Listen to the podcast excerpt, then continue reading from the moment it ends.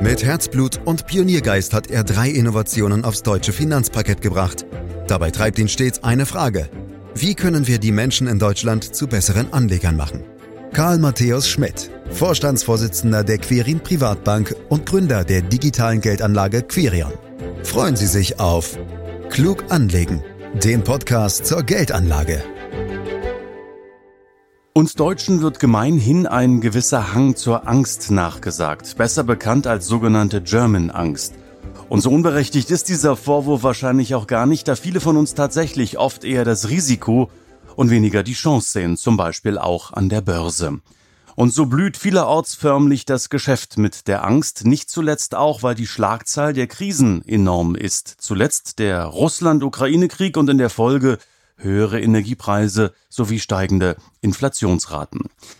Wie berechtigt sind diese Ängste und wie kann man dem Geschäft mit der Angst idealerweise entkommen? Antworten gibt es in diesem Podcast, den Sie überall da abonnieren können, wo es Podcasts gibt, zum Beispiel bei Spotify.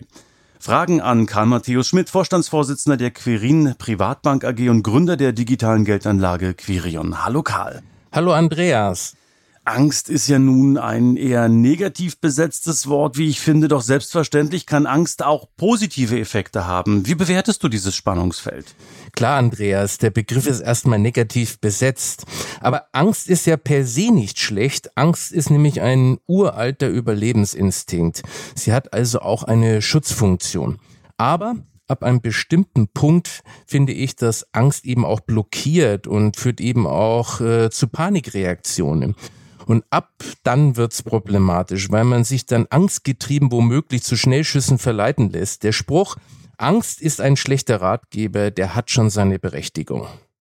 Wann hattest du denn eigentlich das letzte Mal so richtig Angst? Ja, also ich gebe zu, dass ich äh, durchaus einen Respekt vor Höhe habe und ich erinnere mich noch sehr gut, ich stand mal in einer Scheune auf dem Balken und schaute dann einige Meter nach unten, da war eine Betonplatte und da ist mir schon echt mulmig geworden. Hm, aber Angst vor meinen Fragen hast du nicht. Nee, die habe ich nicht. Dann hau ich dir die nächste gleich mal zwischen die Rippen, wenn ich das so salopp formulieren darf. Würdest du sagen, dass es diese berühmt-berüchtigte German-Angst wirklich gibt? Und wenn ja, wo liegen denn die Ursachen dafür?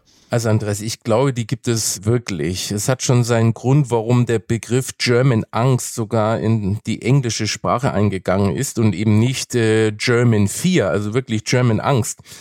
Was, glaube ich, ganz spezifisch deutsch ist, ist die Angst vor Veränderung aller Art. Also hier werden bei uns vor allem die Risiken gesehen und dass es auch irgendwie schiefgehen kann. Aber was die Ursachen sind, ich weiß nicht so recht. Man kann natürlich darüber spekulieren. Am besten hat mir gefallen die Erklärung von Helmut Schmidt. Der hat nämlich mal gesagt, dass das seit dem Ende der Nazi-Zeit und dem Krieg in uns steckt, dann hätte das was mit den nicht verarbeiteten Traumata zu tun, die womöglich von Generation zu Generation weitergegeben worden sind. Wenn es um Wirtschaft und Geld geht, glaube ich, dass die Währungsreform und die Hyperinflation den Deutschen noch in den Knochen steckt.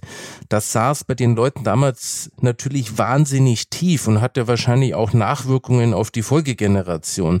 Das ist für mich auch die Erklärung, warum die Deutschen bis heute immer noch so konservativ bei der Geldanlage sind. Aktienanlagen sind ja für viele immer noch ein Tabu. Siehst du denn noch weitere Einflüsse, die in der aktuellen Zeit dazukommen? Da kommen im jeden Fall die Medien ins Spiel, Andreas, die auch oft Ängste instrumentalisieren. Aber versteh mich bitte da nicht falsch, Andreas. Es ist ja nicht so, dass Ängste und Sorgen immer nur unberechtigt sind.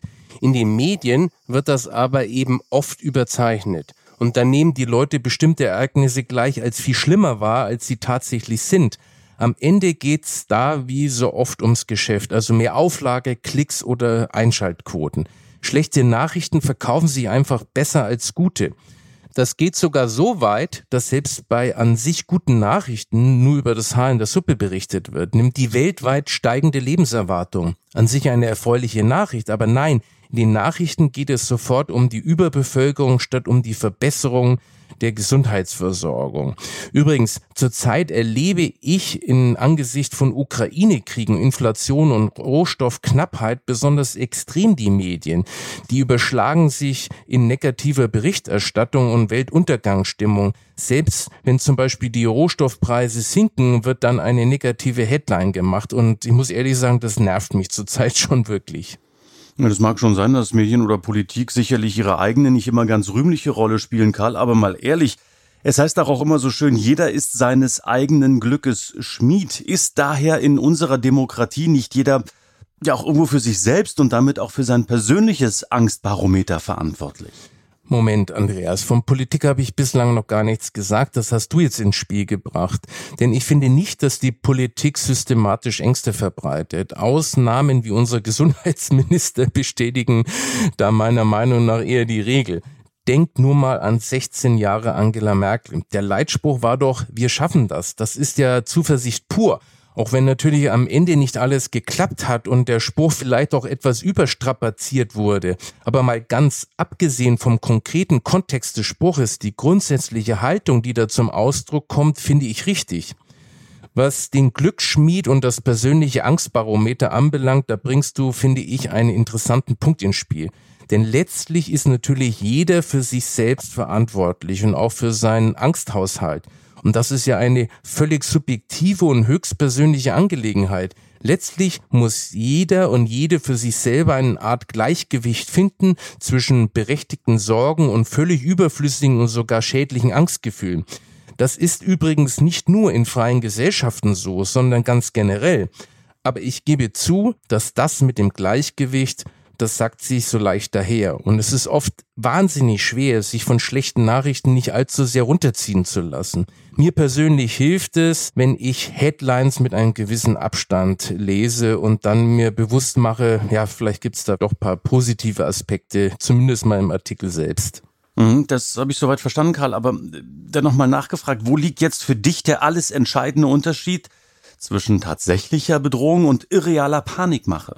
Natürlich gibt es auch objektive Bedrohungen. Davon haben wir ja zurzeit genug. Krieg, Inflation, Gasknappheit, Rezession, Klimawandel. An all diesen Problemen gibt es auch nichts klein zu reden und darüber muss natürlich auch berichtet und informiert werden. Das Problem ist, dass jeder eine konkrete Situation aber anders bewertet. Darum ist die Grenze zwischen tatsächlicher Bedrohung und irrationaler Panikmache tatsächlich fließend. Nimm als Beispiel den Krieg in der Ukraine. Manche sehen einen Atomschlag als reale Möglichkeit, andere halten eine solche Bedrohung für eine rein rhetorische Kriegsführung. Oder nimm als Beispiel die Klimapolitik, wo diskutiert wird, ob ein Zwei-Grad-Ziel erreicht werden kann oder nicht. Mit entsprechender Panikmache in der Berichterstattung, anstatt nüchtern Möglichkeiten aufzuführen, wie die Folgen der Klimaerwärmung abgemildert werden können, die es ja durchaus gibt. Du hast uns jetzt einige Krisen genannt, Karl, aber kann es eigentlich auch sein, dass es heute tatsächlich mehr Krisen als früher gibt? Aktuell kann man das Gefühl schon bekommen, aber so pauschal würde ich das nicht sagen. Also erst einmal ist das objektiv nicht der Fall. Manche Krise hatte man früher einfach nicht so auf den Radar und da waren auch wirklich extreme Krisen dabei. Denk mal an die Kuba-Krise in den 60ern. Da standen wir kurz vor einem Atomkrieg. Oder der russische Einmarsch in Ungarn in den 50ern. Auch da gab es enormes Eskalationspotenzial. Früher war die Informationsdichte einfach viel geringer, weil es viel weniger Medienpräsenz gab wogegen heute alles im Sekundentakt online geht. Wenn heute in China auch nur ein Mensch stirbt, warum auch immer, dann erfahren wir das. Aber zwischen 1958 und 1962 sind in China zwischen 20 und 50 Millionen Menschen wegen einer falschen Industrialisierungspolitik, der berühmte große Sprung nach vorne, einfach verhungert. Das war die größte Hungersnot in der Geschichte weltweit und eine der größten vom Menschen verursachten Katastrophen. Bei uns hat die breite Öffentlichkeit davon aber fast nichts mitbekommen. Auf einer Veranstaltung habe ich zuletzt gehört, dass wir heute an einem Tag so viele Informationen erhalten wie die Generation vor uns in einem Monat.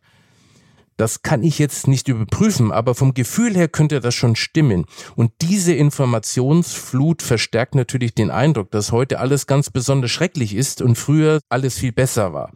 Dazu kommt noch eine subjektive Sache, nämlich die rückblickende Verklärung der Vergangenheit. Wir neigen tendenziell dazu, die Vergangenheit positiver zu beurteilen, als sie tatsächlich war. Also ich erzähle meinen Kindern auch von der Militärzeit mit tolle Geschichten, auch wenn ich damals äh, wirklich äh, mir das gar nicht gefallen hat.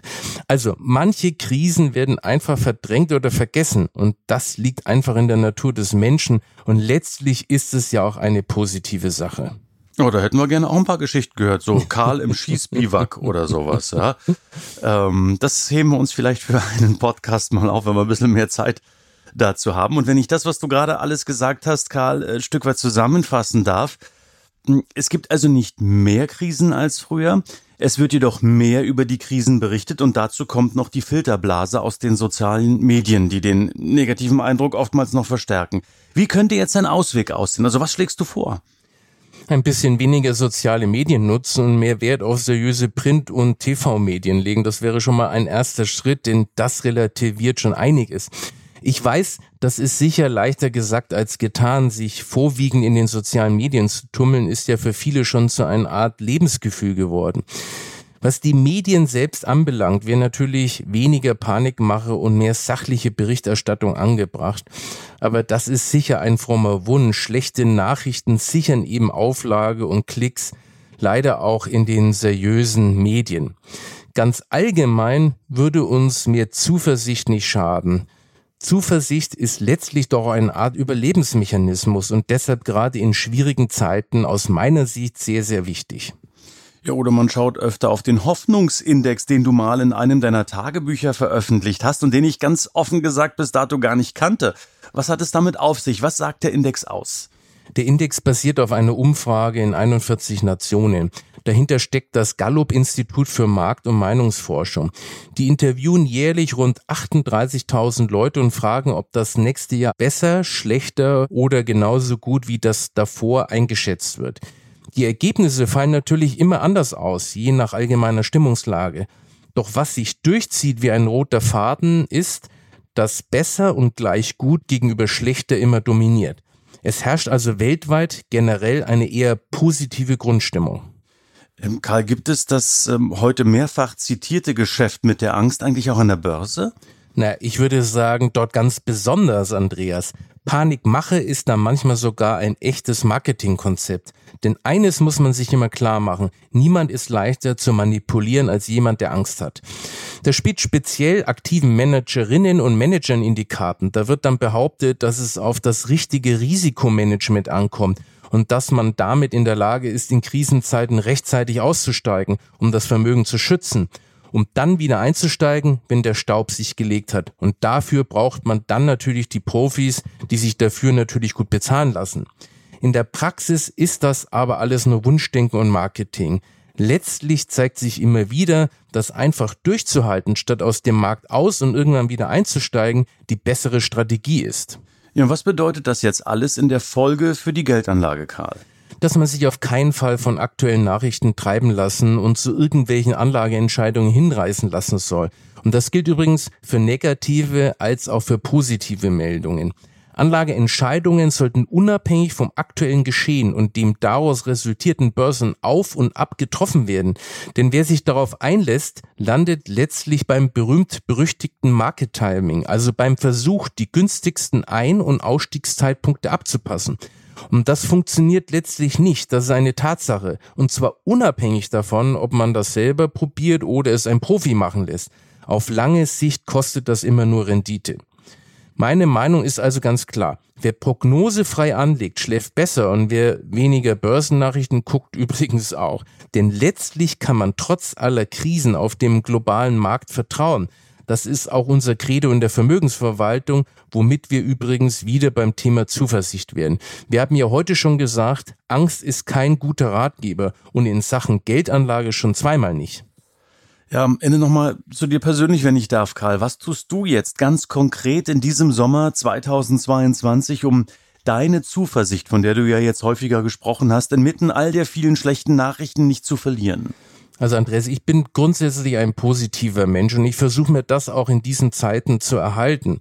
manchmal führen solche negativen Headlines bei mir dazu, dass ich irgendwie so, so eine Lust auf das Gegenteil habe. Ich fühle mich dann angestachelt nach positiven Aspekten zu suchen. Und interessanterweise oft findest du die dann auch. Also hin und wieder mal gegen die Herde stellen kann nicht schaden. Das nehme ich mit, Karl Matthäus Schmidt, aus diesem Podcast. Ganz herzlichen Dank dafür. Meine Damen, meine Herren, diesen Podcast können Sie abonnieren. Sie können reinhören jeden Freitag. Da gibt's immer wieder was Aktuelles auf die Ohren von unserer Seite aus. Sie können ähm, nachlesen, mehr Infos sich äh, holen unter www.quirinprivatbank.de. Sie dürfen uns auch natürlich jederzeit Fragen stellen unter podcast.quirinprivatbank.de. Und so hoffe ich, dass Sie dann nächste Woche Freitag wieder mit von der Partie sind. Alles Gute für Sie, danke fürs Lauschen. Das war Klug anlegen. Der Podcast zur Geldanlage der Quirin Privatbank mit dem Vorstandsvorsitzenden Karl Matthäus Schmidt. Wir freuen uns über Ihre Rückmeldungen und Themenwünsche, die Sie uns gerne an podcast.querinprivatbank.de senden können. Die Querin Privatbank steht für echte Unabhängigkeit, da sie auf Provisionen und hauseigene Produkte verzichtet. Das innovative Anlagekonzept Markt, Meinung, Wissen beruht auf bewährten Erkenntnissen der Finanzmarktforschung und investiert frei von Prognosen in den weltweiten Kapitalmarkt. Die Bank unterstützt interessierte Anleger bei der Altersvorsorge und dem langfristigen Vermögensaufbau. Mehr Informationen erhalten Sie unter querinprivatbank.de.